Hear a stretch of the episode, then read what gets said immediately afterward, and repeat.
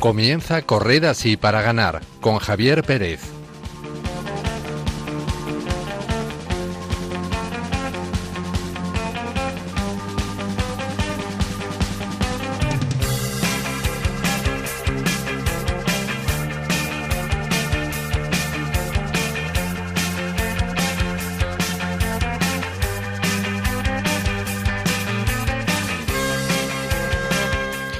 Buenas noches, queridos oyentes, y bienvenidos un mes más a Corred así para ganar, un espacio de Radio María dedicado a la fe y el deporte. Queremos acompañarlos durante los próximos 55 minutos compartiendo con ustedes noticias, testimonios y reflexiones sobre la fe y el deporte, dos ámbitos de la vida que están más relacionados de lo que parece.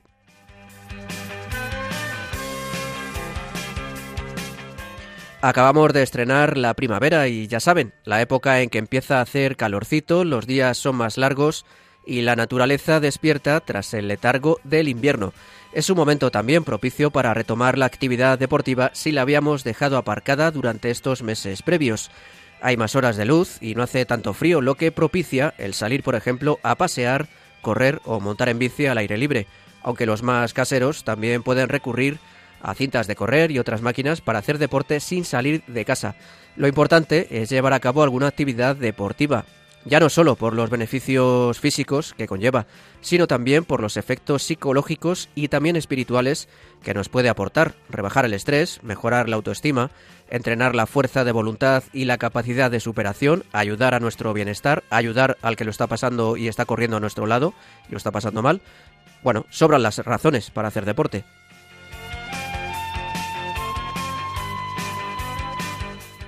Estamos también a mitad de Cuaresma y cada vez más cerca de la Pascua. Ojalá que estos 40 días que la Iglesia nos da para preparar la resurrección del Señor les esté ayudando a ello y que puedan cumplir con aquellos ayunos y renuncias que todos nos imponemos en este tiempo para estar más cerca del Señor y entrenar el alma para la gran fiesta que celebraremos dentro de unas semanas. Y quién sabe, a lo mejor alguna de estas iniciativas que hemos adoptado en Cuaresma nos puede venir bien para mantenerla a lo largo del tiempo. Si, por ejemplo, he hecho un ayuno de redes sociales y he visto que eso me ha dado paz y me ha ayudado a dedicar más tiempo al Señor y a los demás, pues igual debería mantenerlo sabiendo que ese sacrificio, entre comillas, me va a hacer un bien y me va a ayudar a ser más santo. Bueno, todos conocemos nuestras circunstancias y debilidades y, bueno, debemos pedirle luz y fuerza al Señor para romper con aquello que, aunque no sea malo de por sí, nos puede estar poniendo piedras en el camino a la santidad. También tenemos que seguir rezando por el fin de la guerra en Ucrania, que tanta muerte y sufrimiento está causando en el pueblo ucraniano y también, en menor medida, en todo el mundo, porque hoy en día los efectos de un conflicto bélico en una región repercuten en todo el planeta. Además, tras tres años de pandemia, que aún sigue muy presente, el estado de ánimo de muchas personas se resiente y esta guerra pues ha terminado de hundir a mucha gente que sufre problemas psicológicos y emocionales por esta situación. Pidamos por ellas y por todos los que de una u otra forma están sufriendo las consecuencias de la COVID-19 y la guerra en Ucrania.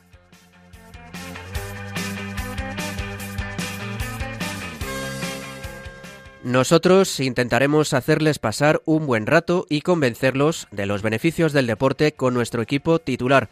Saludo en primer lugar a Gema Sáez. Buenas noches, Gema. Hola Javi, ¿qué tal? Buenas noches. Bueno, ¿cómo estás viviendo esta cuaresma? Pues mira, la verdad es que con mucha ilusión, el, miércoles de ceniza lo cogí con muchas ganas y bueno, pues parece ser que ahora la cosa va mejorando y nada, pues eh, con ilusión y que por cierto te he hecho caso y he retomado la actividad física y, me estoy empezando a poner en forma.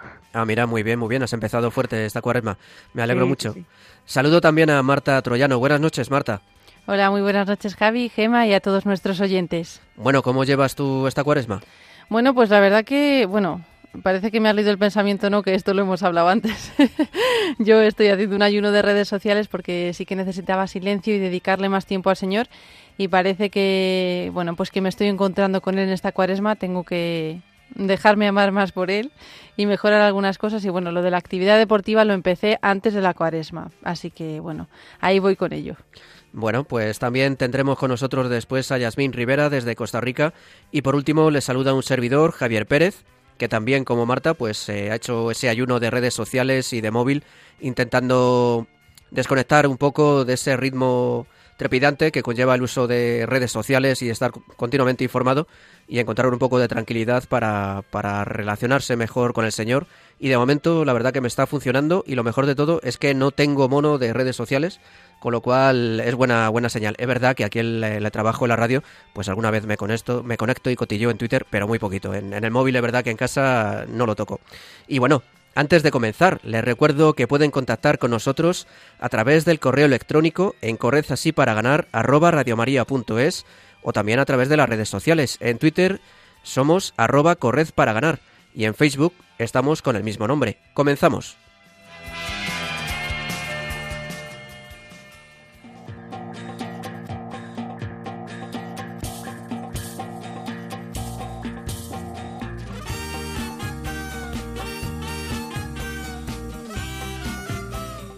En el programa de esta noche vamos a conocer a Ramiro Pereda, Fernando Bonelli, Luis García y Antonio García, integrantes de The Highland Runners, un grupo de padres y madres que corren con fines solidarios. También reflexionaremos con Hoosiers, más que ídolos, una película de 1986 que recrea la historia real de Norman Dale, entrenador de un equipo de baloncesto de un pequeño pueblo de Estados Unidos en los años 50. Además, repasaremos algunas sagas familiares de deportistas. Y como siempre, Yasmín Rivera nos traerá una bonita historia deportiva y repasaremos las últimas noticias del mundo del deporte y la fe.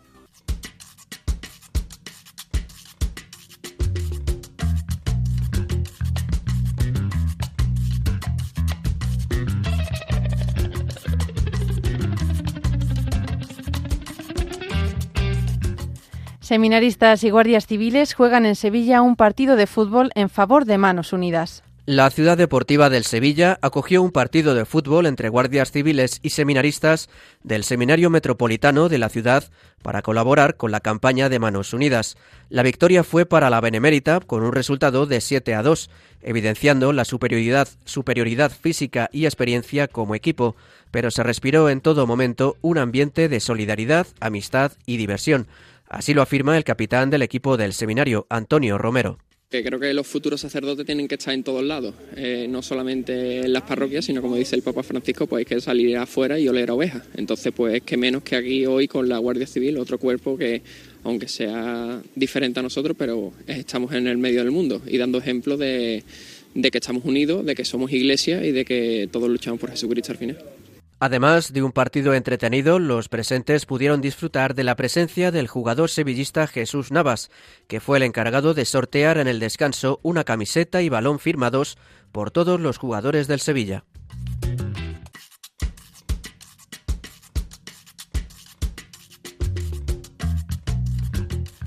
La Ponferradina acude a la audiencia con el Papa Francisco para celebrar su centenario. El equipo de fútbol Sociedad Deportiva Ponferradina está celebrando este año su centenario y dentro de los actos para celebrar esta efeméride acudieron el pasado miércoles 16 de marzo a la audiencia con el Papa Francisco de Roma. Tras la catequesis del Papa, los integrantes de la Ponferradina pudieron saludar al pontífice, hacerse fotos con él y entregarle algunos regalos. Escuchamos a su presidente, José Fernández Nieto. Le hemos entregado unos regalos, que es una Virgen de la Encina, eh, también hemos entregado la camiseta del centenario y la camiseta con su nombre y su 100 eh, número. Eh, él ha estado encantado, es un, hombre muy, muy afable, muy cariñoso con nosotros. Por último, el presidente de la Ponferradina también agradeció la labor del obispo de Astorga, Monseñor Jesús Fernández González, por su ayuda para poder acudir a esta audiencia. La Asociación de Deportistas por la Vida y la Familia realizará la segunda carrera solidaria en la Marcha por la Vida del domingo 27 de marzo en Madrid. La plataforma Sí a la Vida convoca de nuevo a la sociedad civil el próximo 27 de marzo a las 12 del mediodía en Madrid para celebrar un año más el Día Internacional de la Vida. El recorrido se iniciará en la calle Serrano con Goya y llegará hasta la Plaza de Cibeles, donde se realizará un acto con interesantes testimonios, música y manifiesto final preparado por las organizaciones integrantes. Como acto previo y complementario, la Asociación de Deportistas por la Vida y la Familia realizará la segunda carrera solidaria por la vida a las 10 de la mañana en la calle Serrano, en la modalidad de milla urbana y con un máximo de 500 participantes.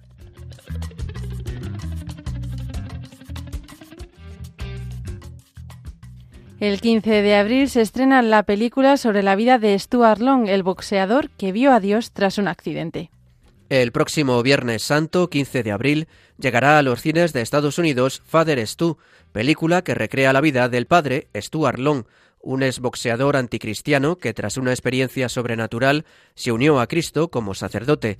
El filme está dirigido y protagonizado por Mark Wahlberg en el papel de Stuart Long, con Mel Gibson como padre del sacerdote. El padre Stu nació en Seattle, Estados Unidos, en el año 1963. Durante su periodo universitario se convirtió en un verdadero atleta, gracias a deportes como el fútbol americano, la lucha libre y el boxeo, disciplina en la que se convirtió en profesional, pero tuvo que abandonarlo por una cirugía maxilofacial. Desempeñó diversos trabajos hasta que tras un accidente de moto se encontró con Dios y tras convertirse se ordenó sacerdote sirviendo en Nueva York en los barrios más pobres de la ciudad. Falleció a los 50 años en 2014 como consecuencia de una enfermedad muscular degenerativa. Y Yasmín Rivera, desde Costa Rica, nos trae ahora la historia del padre Luis Vergara, sacerdote corredor de Colombia. Adelante, Yasmín. Hola amigos de Correr Así para Ganar, les saludo con afecto desde Costa Rica. El día de hoy les comparto la historia del sacerdote Luis Vergara, el atleta de 57 años que corre con pasión y fe por las calles de Cartagena en Colombia. Llevo toda la vida en el deporte, he corrido por todo el país, he estado en muchas medias maratones de Colombia, aunque no me he clasificado de alto rendimiento Debo decir que me encanta el deporte y además del atletismo también practico ciclismo, comentó el cura, quien mide metros 60 centímetros y pesa 60 kilos. Nací en el campo, me crié cultivando café, me gustan todos los deportes, pero mi pasión por el atletismo ha sido grande. Siempre me he destacado, asegura el padre Luis al medio de comunicación El Universal. El viernes pasado cumplió 57 años, pero mantiene el mismo nivel de cuando tenía 25 años, con los mismos tiempos. En carreras de 21 kilómetros he hecho tiempos de 1 hora 32 minutos, en los 15 kilómetros he hecho 1 hora 10 minutos. No son tiempos profesionales ni élite, pero sí un buen promedio para un aficionado disciplinado y dedicado, agrega. Desde los 24 años, Luis Vergara ingresó al seminario con los carmelitas descalzos y en la vida religiosa como ordenado lleva 22 años. He trabajado en muchas partes del país, en Cartagena he estado en varias oportunidades. Es la tercera vez que estoy aquí en donde se me conoce como un amante del ciclismo. El padre Luis entrena todos los días, se prepara conciencia para las competencias, cuida mucho su alimentación y le apuesta a un estilo de vida saludable. Para la edad que tengo, estoy dentro de los que da la pelea. Soy un corredor de distancias largas, un fondista consumado, dice el sacerdote. Bien amigos, eso es todo por hoy. Les recuerdo nuestra frase de cierre pronunciada por Santa Juana de Arco. Nosotros libramos las batallas, pero Dios nos da la victoria. Hasta la próxima. Gracias Yasmín por esta bonita historia y hasta el mes que viene si Dios quiere.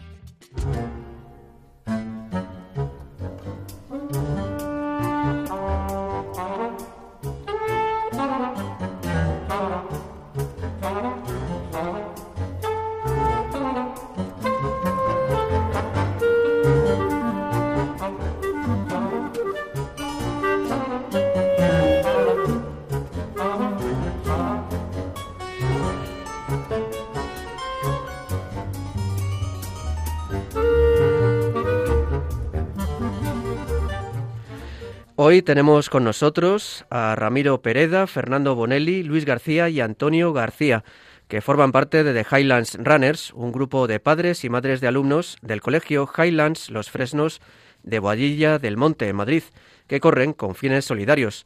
Buenas noches, chicos. Buenas noches. Hola, buenas noches. Bueno, The Highland Runners surgió en 2012 y sus integrantes se estrenaron en la Maratón de Valencia de noviembre de ese año. Desde entonces han recorrido miles de kilómetros y participado en carreras por varias ciudades de España y el extranjero, Bilbao, Salamanca, Chicago, Berlín. Gracias a su labor han podido ayudar a diversas organizaciones como Caritas, Abai Etiopía y la Asociación Víctimas del Terrorismo. Bueno, pues empezamos por el principio. Esta iniciativa, como decíamos, eh, comenzó en 2012 y parece que Radio María ayudó un poquito. Contadnos cómo surgió la idea de crear este grupo. Este grupo comenzó con un amigo mío y conmigo mismo, soy Antonio García, que se llama Enrique Jiménez. Ahora mismo está él trabajando en México. Este surgió porque yo, él era padre del colegio, yo también, yo empezaba a correr, él entraba nuevo en el colegio y dijimos, vamos a correr. Entonces, en un momento dado quedábamos a correr ahí al lado del colegio. Y dijimos, vamos a correr una carrera los dos. Bueno, y vamos a correr la, nuestra primera media maratón que se hizo en marzo del 2012. Y la media maratón de Cádiz, porque nuestras mujeres, las dos son gaditanas. Bueno, la fuimos a correr y él, Enrique, yendo en el coche y haciendo zapping por todas las emisiones, cogió. Radio María.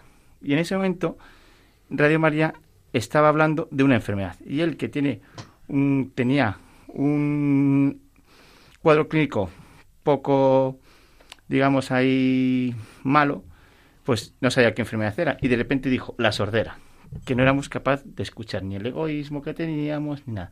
Y en ese momento me dijo, Antonio, tenemos que hacer algo. Tenemos que hacer que sea un grupo solidario. Éramos dos solamente, ¿eh? Mm. Dijo, un grupo solidario. Y digo, ah, pues estupendo. Es más, a él le vino el acrónimo THR de Highlands Runners, viene de ahí. Y él mismo, ahí mismo, dio el nombre de Highlands Runners a través de un de uno de Radio María. Mira qué curioso es. Sí, fíjate. Y a partir de ahí, pues empezaron a llegar tantos integrantes a los que somos hoy en día. Pero nada, nosotros siempre he dicho que esto es intercesión del Espíritu Santo. Dos personitas ahí. Claro, empezasteis dos. ¿Y cuántos sois ahora mismo? Somos en el entorno de los 40, con un grupo fijo que somos entre 7 y 10 que corremos sábados y domingos a las 8 de la mañana. Ajá. Y bueno, ¿se puede unir más gente a este grupo? Sí, por supuesto. Este grupo está abierto a todo el mundo. No, no, no, no es requisito especial ninguno, simplemente ser puntual. ¿Hace falta ser padre o madre de algún alumno? Nada, en absoluto, nada, nada, nada. Te contaré como anécdota que saliendo un día a correr eh, había otro señor allí que nadie conocía, se unió al grupo y hoy es integrante de los del grupo ese fijo que viene a correr todos los, fines de semana. Sí, este es un, eh, es un, es un grupo de personas que realmente lo que buscan es eh, hacer deporte, porque el deporte es, es vida, y además buscan la oración juntos.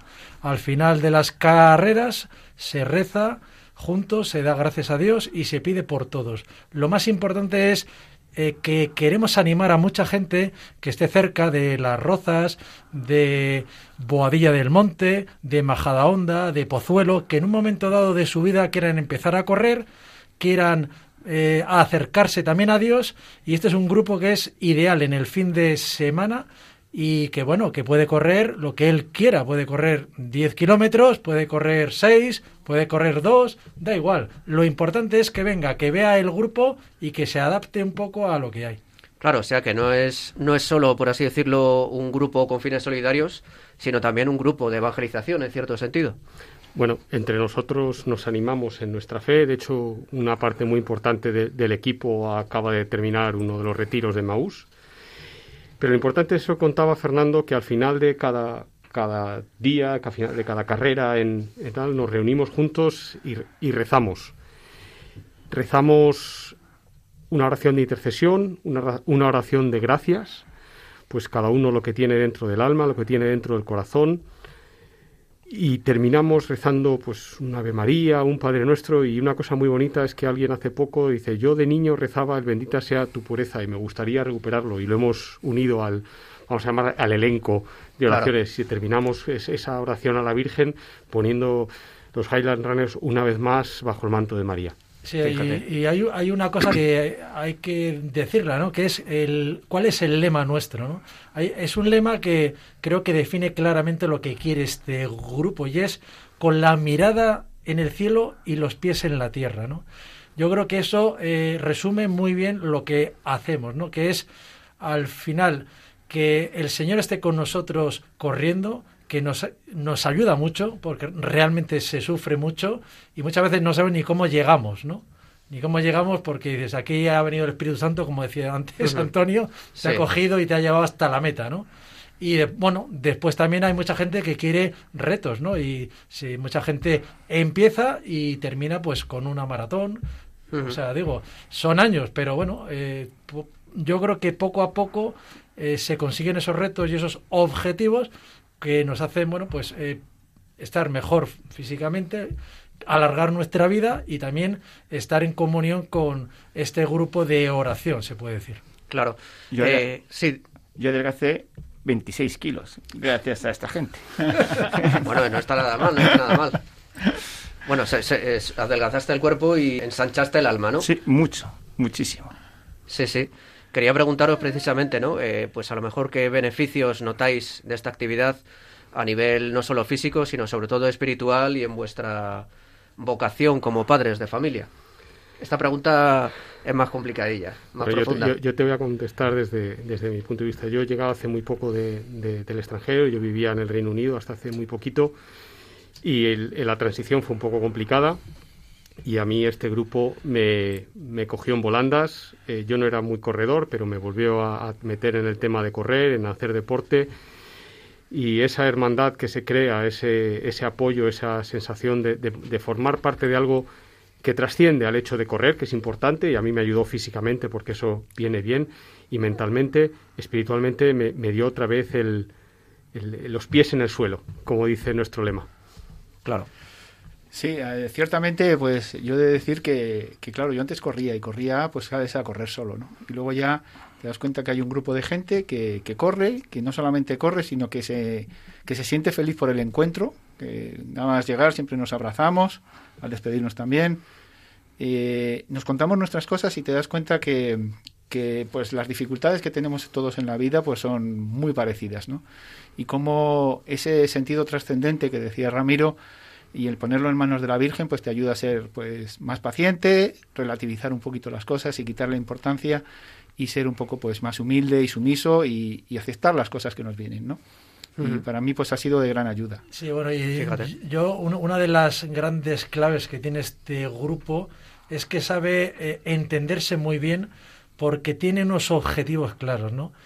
Eh, todos creemos que Dios está ahí, está con nosotros cada día y aparte el grupo nos da una serie de valores que solos no puedes llevar a cabo. O sea, tú tienes una disciplina, una superación, un sacrificio que haces, una unidad, un equipo que, te, que, haces equipo, haces oración, perseveras en el alma y en el cuerpo, sobre todo eh, con esa entrega que das a los demás, porque muchas veces no te apetece correr tanto, pero ese día corres con otro, le ayudas al otro, después te, te ayuda a tener un poco de responsabilidad y lo que tú decías antes, al final muchas de esas carreras van por algo solidario, que es la caridad. Y si un cristiano no es solidario, está perdido. Efectivamente, además tú, Fernando, eres militar, con lo cual todo esto del, sacrificio, de la entrega, lo llevas muy a gala en tu vida diaria, cotidiana. Vamos, todos en general, pero tú de una sí, bueno, yo, yo, tengo una vocación que Dios me dio, que le doy siempre gracias a Dios, de que es un orgullo el poder dar mi vida por España, por todos los que están ahí, ¿no? Y, y bueno, me ha tocado a mí, ¿no? Muchas veces me pregunto que por qué yo, ¿no? Eh, eh, porque he ido a dar más de una charla y cuando he preguntado eso no ha levantado el, brazo nadie, ¿no? De que tú eres capaz de dar la vida por otro. En mi caso lo tengo más fácil porque con Dios se ve todo más fácil, ¿vale? Pero bueno, creo que alguno tiene alguna anécdota de que yo era un poco el sargento de hierro en, las primeras épocas. Y bueno, eh, también es bueno que, que, porque bueno, yo he dado, pero me han dado mucho más, ¿no? La gente, aunque no sepa correr tanto, te ha enseñado a ser humilde, a, a darte todo el apoyo cuando te hace falta, a, a rezar por ti, a rezar cuando estás enfermo con una lesión. Bueno, yo creo que entre todos hemos hecho esto, ¿no? Yo creo que tampoco hay que. La verdad que muy, muy bonito. Eh, quería preguntaros, eh, habrá muchas anécdotas y muchas historias que contar. ¿Hay alguna carrera o algún proyecto que recordéis con especial cariño? Yo lo que recuerdo es esa primera maratón, esa primera media maratón que corrí con Enrique, los dos solos, éramos dos solos, no había grupo, no había nada. Y, en esa maratón dijimos, aquí estamos tú y yo solos. Y he hecho la mano para. hecho, digo, éramos dos, ya somos muchísimos. Es decir, eso es una cosa que yo aún alucino. Por supuesto, como os he dicho, no tengo nada que ver. Esto es el Espíritu Santo. Si fuera por mí, esto no hubiera salido en adelante nunca. Solo a modo de comentario, la siguiente carrera es la media maratón de Cádiz la semana que viene. Mm. Si anécdota mía, yo no tengo, o sea, yo acabo de llegar, pero el otro día yo me caí, me hice daño en una mano, nada, la, típico mm. rasguño, pero me llamaron, me oye, ¿cómo estás? ¿Te encuentras bien? ¿Todo ha ido bien? ¿Todo tal? Eso de sentirte parte de, un grupo, aunque sea mínimo, aunque sea nimio, la gente se ocupa de ti y te sientes parte de algo más grande. Claro. Qué importante hoy en día, ¿verdad? Sí. Yo, recuerdo con mucho cariño el, primer día que aparecí, porque me invitaron a correr, conocí a alguno de vista. Aparecía ya a las 8 de la mañana y todos saludaban a Fernando Bonilli, y dice mi comandante, que entonces era comandante. Y digo, pues aquí que saludan todos, ¿quién será este señor?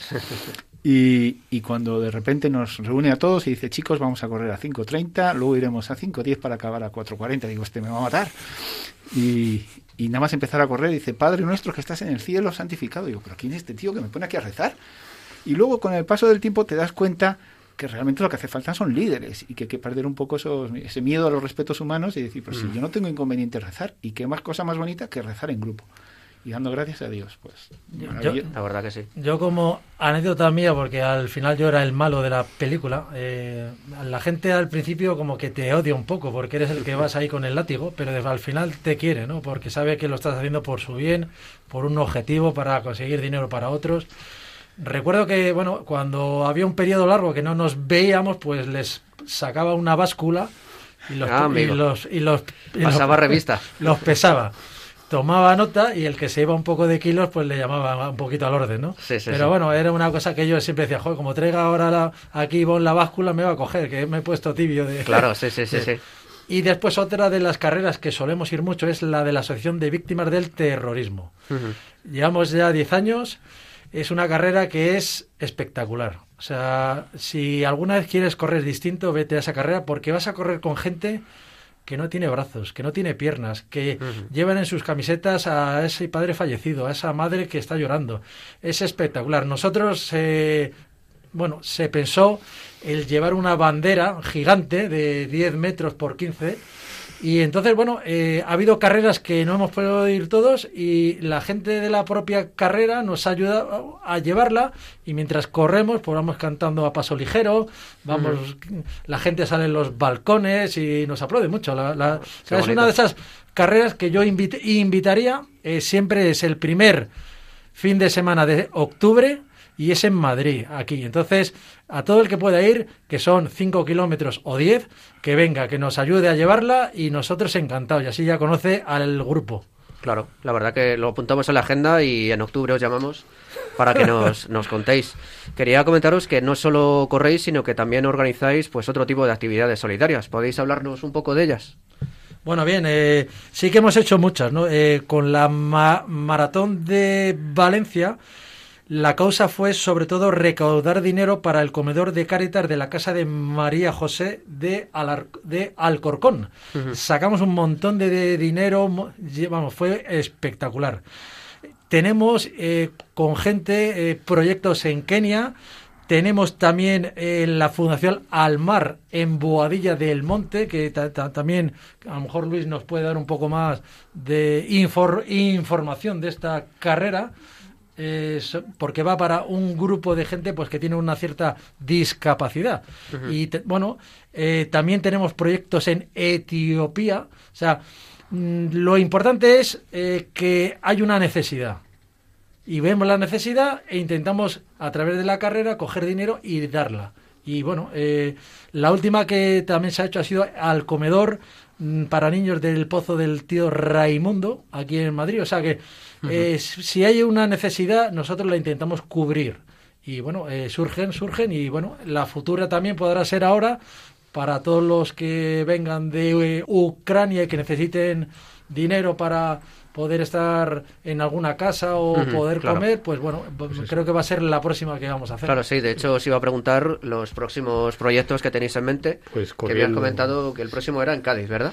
Bueno, el próximo es la, la próxima la media maratón de Cádiz. Eh, Antonio se nos ha caído, no le veis, pero tiene el hombro eh, lesionado y se nos ha caído. La, la próxima idea es en la media maratón de Cádiz la semana que viene. Y estos fines de semana, con este inicio de la guerra, la palabra que más suena, borrándonos la sordera, es Ucrania. Hay algunos miembros ya del, del, del- del equipo de Highland Runners que tienen ucranianos en sus casas, apoyados por el ayuntamiento de Boadilla. Y esa es la idea. Vamos a, estamos, la, idea es esa. No sabemos, no le hemos dado forma todavía, pero esa va a ser el- la siguiente, la siguiente iniciativa. Ah, muy, muy interesante. Y para ir terminando, quería preguntaros eh, cómo habéis podido llevar a cabo la actividad durante estos meses de pandemia. Bueno, meses, dos años ya de pandemia. Bueno, eh, lo que sí que tenemos claro es que hay que cuidar dos cosas, ¿no? Tenemos que cuidar el cuerpo y tenemos que cuidar el alma, ¿no? El alma, eh, bueno, se cuida rezando, eh, estando en familia, eh, estando en casa, ayudando. Estos dos meses nos han venido muy, muy, muy, muy bien para, yo creo que para cuidar el alma, ¿no? Físicamente, bueno, pues cada uno ha hecho lo que ha podido, ¿no? Ha cogido una bici estática, eh, se ha puesto a hacer gimnasia con sus hijos. Eh, bueno, al final esos meses han sido más difíciles, pero bueno, hemos eh, a lo mejor cultivado ese, esa parte del alma que siempre está bien, ¿no? Porque lo que está claro es que tenemos corazón y tenemos cabeza. Y hay una cosa clara que es el alma, ¿no? Y el alma, si no la cuidamos, mal, mal vamos, porque el 90% de la carrera está en, en el corazón y en, la, en lo que es el alma, o sea, el tener esa, ese espíritu para correr, eh, esas ganas de correr, esa ilusión por correr, esa, esa- eso es lo que te da el, el hacer algo. A lo mejor ahora nos ha venido bien, nunca se sabe. Yo creo que después de la pandemia hemos vuelto a salir a correr, estamos con más ganas, Claro, queremos con que- algún kilo de más. Quere- queremos que venga mucha gente a esto, si puede ser, para que, bueno, somos padres. Al, al, al fin y al cabo, nuestros hijos ven un poco el ejemplo que les damos de que el deporte es vida, que el deporte nos une, que el deporte está cerca de Dios. Y eso es nuestro reto. Si eso al final, con esta con esta charla que estamos ahora, se nos une uno más durante este año, fenomenal, porque seremos uno más. Eso es lo importante. Bueno, la verdad es que podría estar hablando con vosotros mucho más tiempo, pero como sabéis aquí en la radio, el tiempo eh, marca lo- lo- cómo tiene que ser el programa y tenemos que ir despidiéndonos. Quería preguntaros antes de despediros, ¿qué canción nos recomendáis para terminar el, terminar el programa? Pues ha habido bastante discusión. Estábamos entre dos, una que se llama Pretty Amazing Grace de Neil Diamond, pero hemos decidido que Viva Cristo Rey, que yo creo que es la que más fuerza nos da cuando vamos a correr. Viva Cristo Rey, que es de la banda sonora de La Cristiada, ¿verdad? De, de Exactamente. una película de hace años. Cristeros. Exactamente, sí, sí. Bueno, Andy pues... García. Andy García fue el gran actor que la Exacto, hizo. una película que Muy bueno. Sí, que aunque muy no sea deportiva, pero eh, Marta seguro que, que también la conoce. Y bueno, pues eh, Ramiro Pereda, Fernando Bonelli, Luis García y Antonio García, eh, miembros de The Highland Runners, muchísimas gracias por haber compartido con nosotros este tiempo de, de entrevista. Seguramente os han quedado miles de cosas en el tintero, que os he visto que lo habéis preparado muy bien. Pero bueno, muchísimas gracias y mucha suerte y mucho ánimo con vuestra labor y vuestra tarea. A ti, Javi, muchísimas Gracias a ti, gracias. Javier. Muchas gracias a, a todos.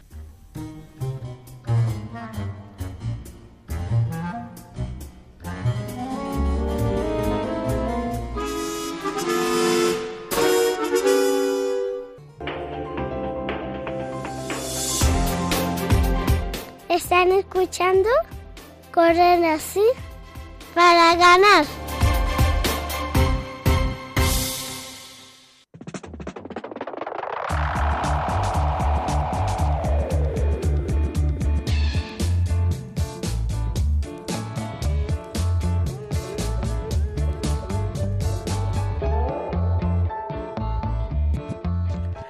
En nuestra sección de cine y valores, hoy veremos, entre otras cosas, lo importante que es saber levantarse tras una caída y ser conscientes de las verdaderas razones que deben mover nuestros actos.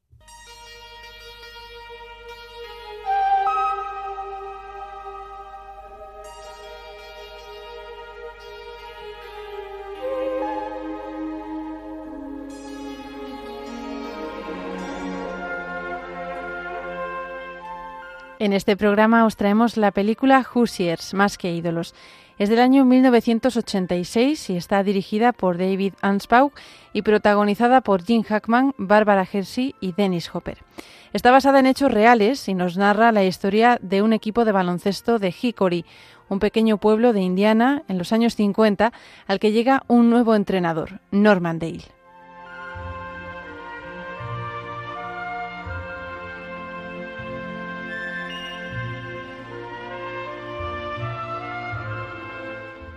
Desde el principio llegan las dificultades para Norman porque descubre que solo tiene seis jugadores en el equipo y además sus métodos no son aceptados por los habitantes de Hickory, que incluso pretenden organizar una moción para echarle del pueblo. Sin embargo, él se mantiene firme en su propósito de entrenar a los jóvenes para que puedan disputar los partidos sin dejarse influir por los que están en su contra. Señor Daly, quiero hablar con usted. Déjele en paz, ¿quiere? Es un chico muy especial y tengo grandes esperanzas puestas en él. Eh, creo que si se empeña, podrá obtener una beca para la Universidad de Wabash y logrará poder irse de aquí. ¿Por qué? ¿Tiene algo en contra de este pueblo? No, no lo tengo, pero allí me le irá mejor. Oiga, si Jimmy es tan bueno como todos dicen, podría obtener una beca por el baloncesto, ¿no le parece? ¿Y quién le verá jugar? Lo único que viene a este pueblo de fuera es el tren y solo para cinco minutos. Una beca de baloncesto. Eh, ¿Sabe? A una figura del baloncesto aquí le tratan como a un dios. ¿Cómo va a saber lo que verdaderamente puede hacer?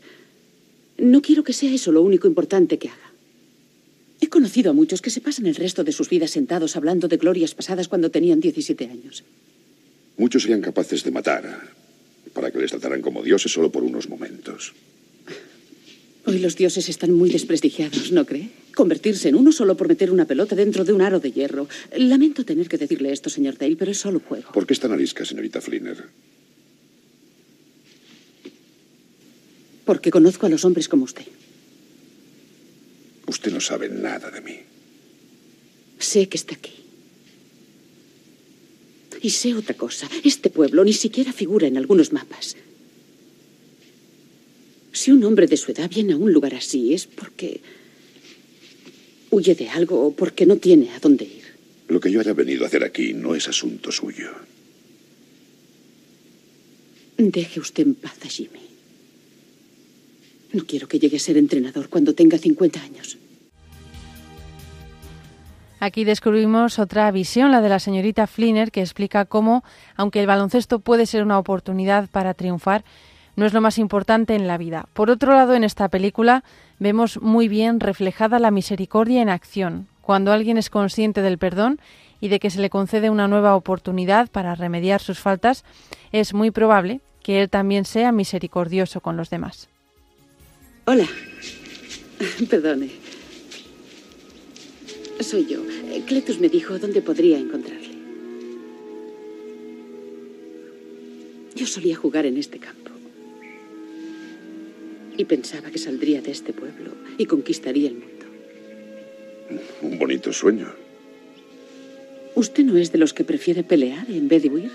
¿Qué?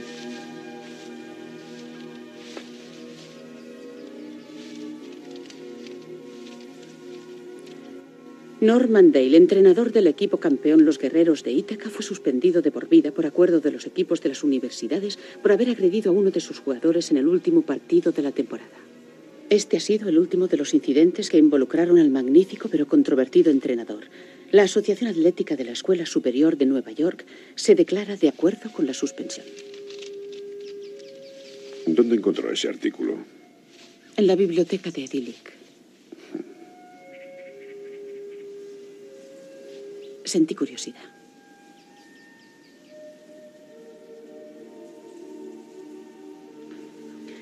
He venido a decirle que creo en sus esfuerzos para intentar ayudar a Shooter. Han sido muy nobles. Y también le agradezco que haya dejado en paz a Jimmy.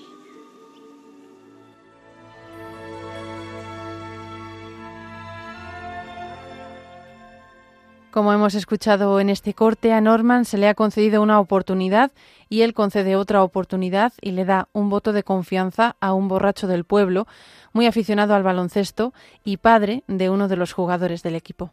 Soy Norman. ¿Norman? Sí. ¿Qué has venido a hacer aquí? ¿Qué le sucede a mi confidente? Esta noche jugamos contra Verdi. Verdi, ¿eh? Sube y hablaremos. Bien, estás en tu casa. Siéntate junto al fuego y caliéntate. Así que vives aquí, ¿eh? ¿Quieres un trago? No, no, gracias. Ah, pues yo sé. Eh, Quiero hacerte una proposición. Cletus no se encuentra bien, ¿sabes? Y eh, quisiera que me echaras una mano. Bueno, yo puedo, puedo decirte todo lo que quieras saber. No, no me comprendes. Quiero que seas mi ayudante. Quiero que vengas a los entrenamientos y que te sientes conmigo en el banquillo. ¿Yo? ¿Lo dices en serio? Pues sí. Pero verás, con la condición de que. de que te asees un poco, de que te afeites, de que acudas. de que acudas puntualmente a los partidos y a los entrenamientos y que lleves camisa y corbata. Oh, Tengo un traje, está colgado allí. Es muy bueno, me, me casé con él. y de que no bebas. No, no. Te habrá enviado mi mujer. No. Mi hijo. Norman, ¿quieres decirme que tiene que ver que beba con lo que sé de baloncesto? No quiero que bebas delante de los chicos. Ni tampoco que llegues oliendo a alcohol, si no, no hay compromiso. No te cuento que me digas eso. Márchate.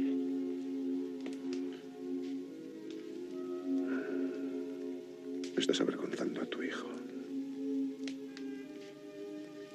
No quiero que vuelvas a decírmelo. Que te marcharas. Ya.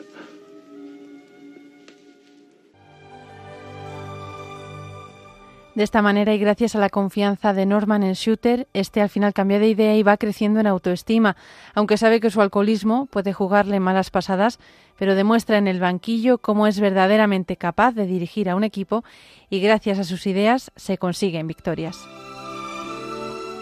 Pero también suceden las recaídas y tal como el Señor hace con nosotros, espera que volvamos a levantarnos para volver al buen camino que nos lleva siempre hacia el cielo. Así, Shooter encuentra en Norman y en su propio hijo la ayuda necesaria para acudir a una clínica de rehabilitación.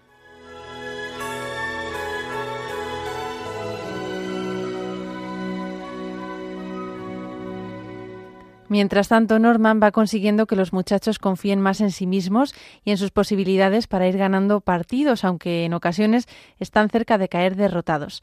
Tras avanzar en el campeonato estatal de su categoría, consiguen llegar a la final. Antes de este partido, vemos cómo Norman ha conseguido ya buenos resultados en los chicos. Hickory, ya es hora de empezar el partido. Avisaré al reverendo. Bien. No voy a pronunciar ningún discurso, solo quiero daros las gracias por estos meses. Han sido muy importantes para mí.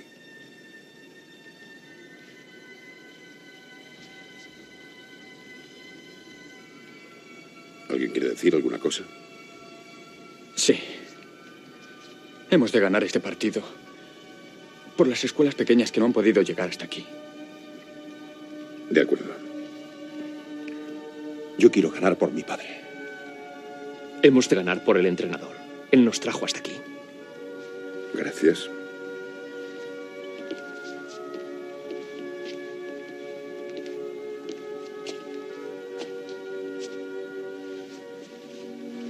La victoria en cualquier batalla no estriba en las multitudes, sino en la fuerza que viene del cielo.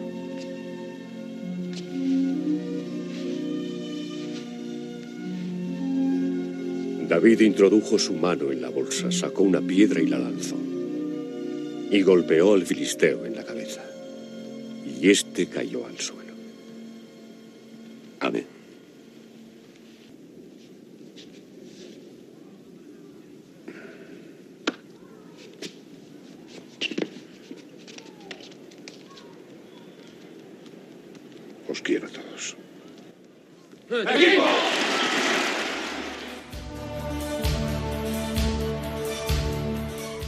Así, sin necesidad ni siquiera de haber alcanzado la victoria, comprobamos la importancia de ser un equipo, de agradecer todo lo que se les ha dado y de buscar la victoria por una razón más profunda que el propio triunfo. Bueno, Marta, pues como siempre una historia interesantísima y la verdad que estas películas al final, más que hablarnos de deporte, nos hablan de personas, ¿verdad? Sí, la verdad que sí. Y bueno, como vemos siempre, el, el, deporte es la base de todas estas películas, pero como hemos visto también en la entrevista que hemos tenido, el deporte siempre nos ayuda a acercarnos más a Dios y la verdad que es que eso es una maravilla. Y, y estas películas, aunque hay que buscar un poquillo a veces el trasfondo, pero sí que, sí que se consigue ver muy bien cómo Dios siempre está presente. Bueno, pues muchas gracias y ya estoy deseando ver qué película nos traes el mes que viene. La que el Espíritu Santo quiera.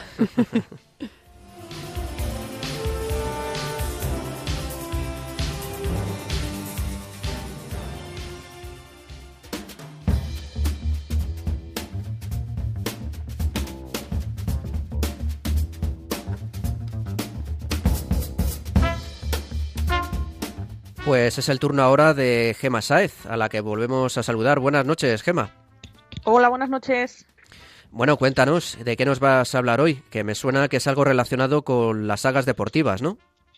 Pues sí, Javi. Mira, partiendo de la entrevista que hemos hecho en el programa de hoy al grupo de los Highland Runners, en el que nos han contado un poco pues, en qué consiste su actividad y que en el fondo, como hemos comentado en programas anteriores, pues la familia es el lugar perfecto para contagiar el amor por el deporte y entonces, gracias a ello, pues hoy vamos a conocer la historia de algunos deportistas que han seguido la tradición deportiva que tenían en su casa. Qué interesante, Gema. ¿Y qué nos vas a contar exactamente? Pues mira, Javi, hoy vamos a hablar de deportistas que han seguido el ejemplo de sus padres o hermanos y que han llegado ambos a un gran nivel y en muchos casos incluso a nivel profesional. En el fútbol, por ejemplo, pues tenemos a los Sanchís, Manuel Sanchís padre, que fue campeón de Europa en 1966 y 32 años después veía cómo su hijo, que se llama igual, pues también conseguía levantar la séptima Copa de Europa del Real Madrid. Un caso similar es el de los Cruyff. Eh, si Johan es una de las grandes leyendas de este deporte y triunfó como jugador y como entrenador, su hijo Jordi, pues bueno, tuvo una carrera un poquito más modesta, primero en el Fútbol Club Barcelona y después en el Manchester United donde primero fue campeón de varias Premier League y después pues ganó una Champions League. Y siguiendo en el Fútbol Club Barcelona, también podemos encontrar la saga de los Busquets. En este caso, Sergio, el hijo, es uno de los mejores mediocentros que tenemos ahora mismo en el mundo y bueno, pues podemos decir que ha ganado todo en el fútbol, ¿no? Y su padre, eh, Carlos, fue portero, portero durante 10 años en el primer equipo y en su palmarés pues podemos encontrar una Copa de Europa y cinco ligas. Y fuera de la Liga Española, pues también tenemos varios ejemplos, como es el caso de los Maldini, que son eh, pues eh, leyendas milanistas, ¿no? Y primero tenemos a César, que fue uno de los mejores defensas de su época y campeón de Europa en 1963, y casi tres décadas más tarde, eh, su hijo Paolo debutó con el Milan y ganó un total de cinco Copas de Europa. Algunos casos en el fútbol actual también podemos encontrar, como es el, eh, en este caso, pues por ejemplo Maciño, que fue campeón del mundo con Brasil en 1994 y tiene a sus hijos Tiago y Rafinha, que ambos han crecido en la cantera del Fútbol Club Barcelona. También tenemos el caso de los uruguayos Pablo y Diego Forlán y de algún caso más, en este caso de los ingleses, Frank Lampard, padre e hijo. Y algún ejemplo más así de entrenadores padres y jugadores hijos, pues tenemos a Zinedine Zidane, que entrenaba hasta hace poco en el Real Madrid y, su hijo jugaba en el Castilla, su hijo Enzo. También tenemos al hijo mayor de Diego Pablo Simeone, a Giovanni, que juega en el Banfield argentino.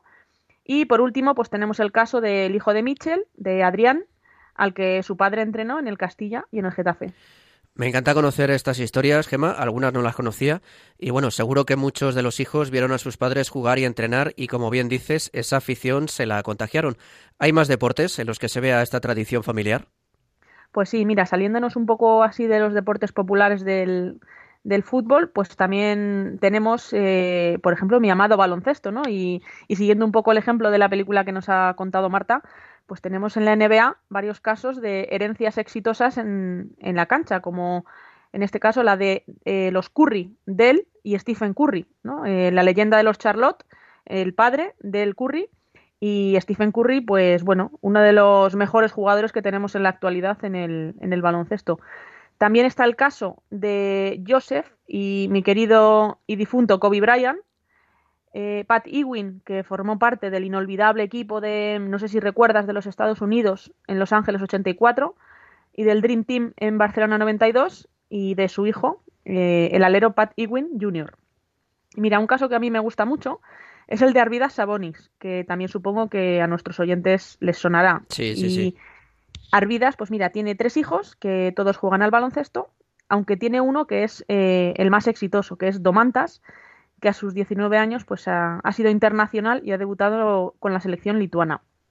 Y luego, pues bueno, para comentar algún caso de aquí de España, tenemos a los, a los Hernán Gómez, cuyos eh, progenitores, Guillermo Hernán Gómez y la madre Margarita Gewer, pues fueron ambos jugadores profesionales y en la actualidad, pues sus hijos Willy y Juancho, pues juegan en la, en la NBA.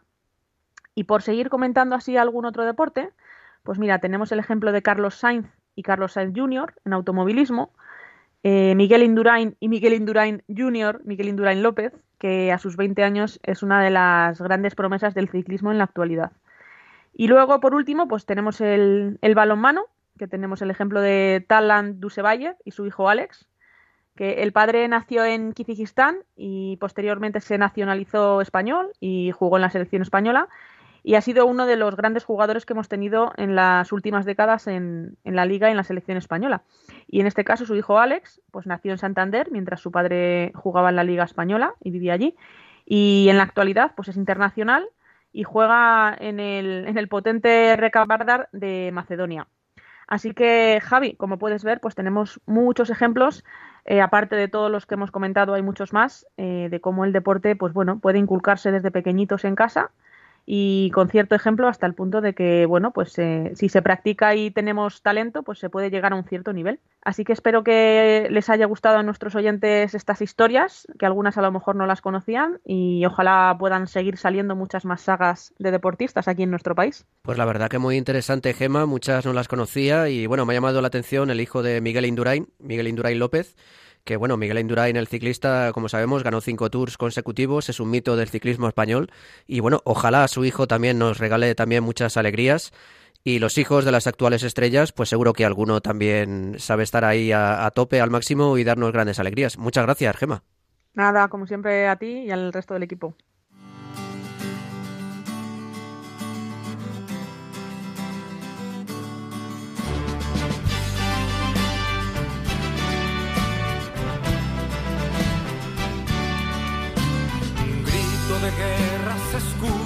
La paz de la tierra y en todo lugar. Los prestos guerreros empuñan su espada y se enlistan para pelear. Para eso han sido entrenados,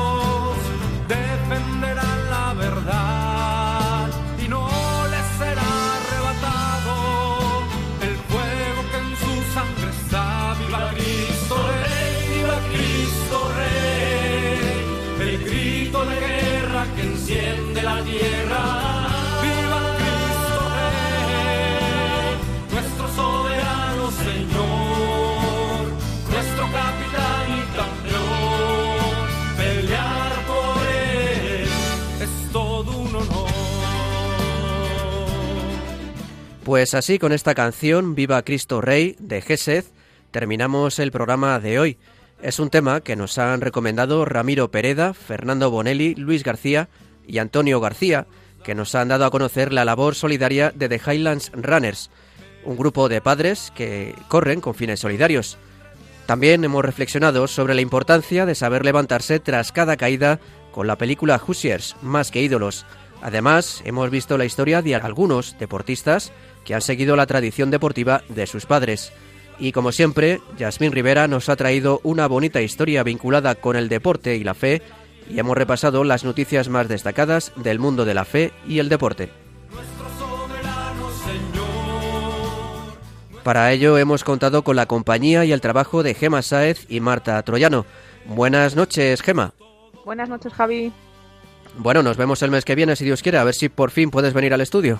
Claro que sí, vamos a intentarlo y a ver si cuadran las cosas y puedo estar ahí con vosotros y compartir este ratito. Que por cierto, el mes pasado o este mes, no recuerdo, eh, han pasado dos años de la primera vez que estuviste con nosotros en aquella entrevista y todo se truncó un poco por la pandemia, pero bueno, eh, estaremos, esperemos que podamos volver a vernos pronto.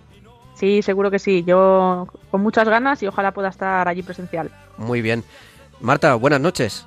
Muy buenas noches, Javi, Gema y a todos nuestros oyentes. De nuevo, muchas gracias por habernos acompañado una noche más. Y nada, deseamos que les haya gustado el programa y que si no han visto la película, Hoosiers, más que ídolos, pues que la disfruten en este tiempo de cuaresma que nos ayudará a reflexionar.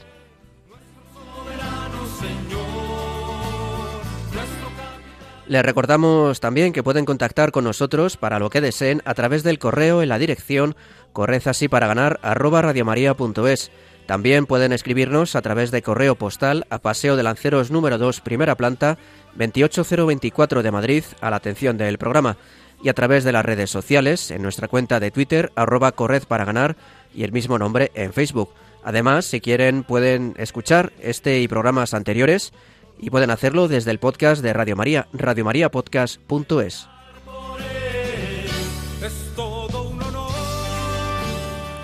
Nos despedimos hasta el 26 de abril, cuarto martes de mes, como siempre, a las 11 de la noche, las 10 en Canarias. Que el Señor los acompañe en estas semanas de cuaresma que aún nos quedan por delante y los ayude a mantener esos propósitos que hicieron el miércoles de ceniza. Los dejamos en compañía del Padre José Ramón Velasco y su programa, La Luciérnaga. Reciban un fuerte abrazo de quien les habla, Javier Pérez, y de todo el equipo que formamos Corred así para ganar. Que Dios los bendiga.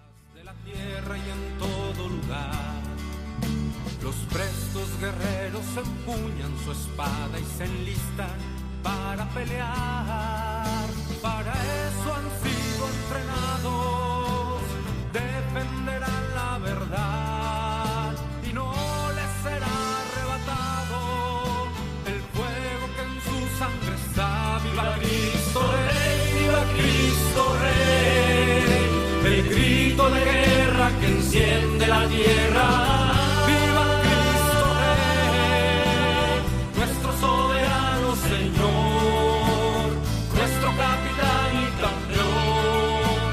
Pelear por él es todo un honor.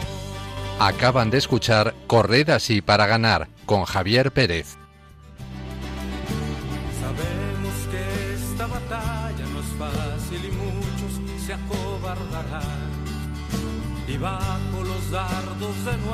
Nuestro enemigo sin duda perecerán. Yo tendré mi espada en alto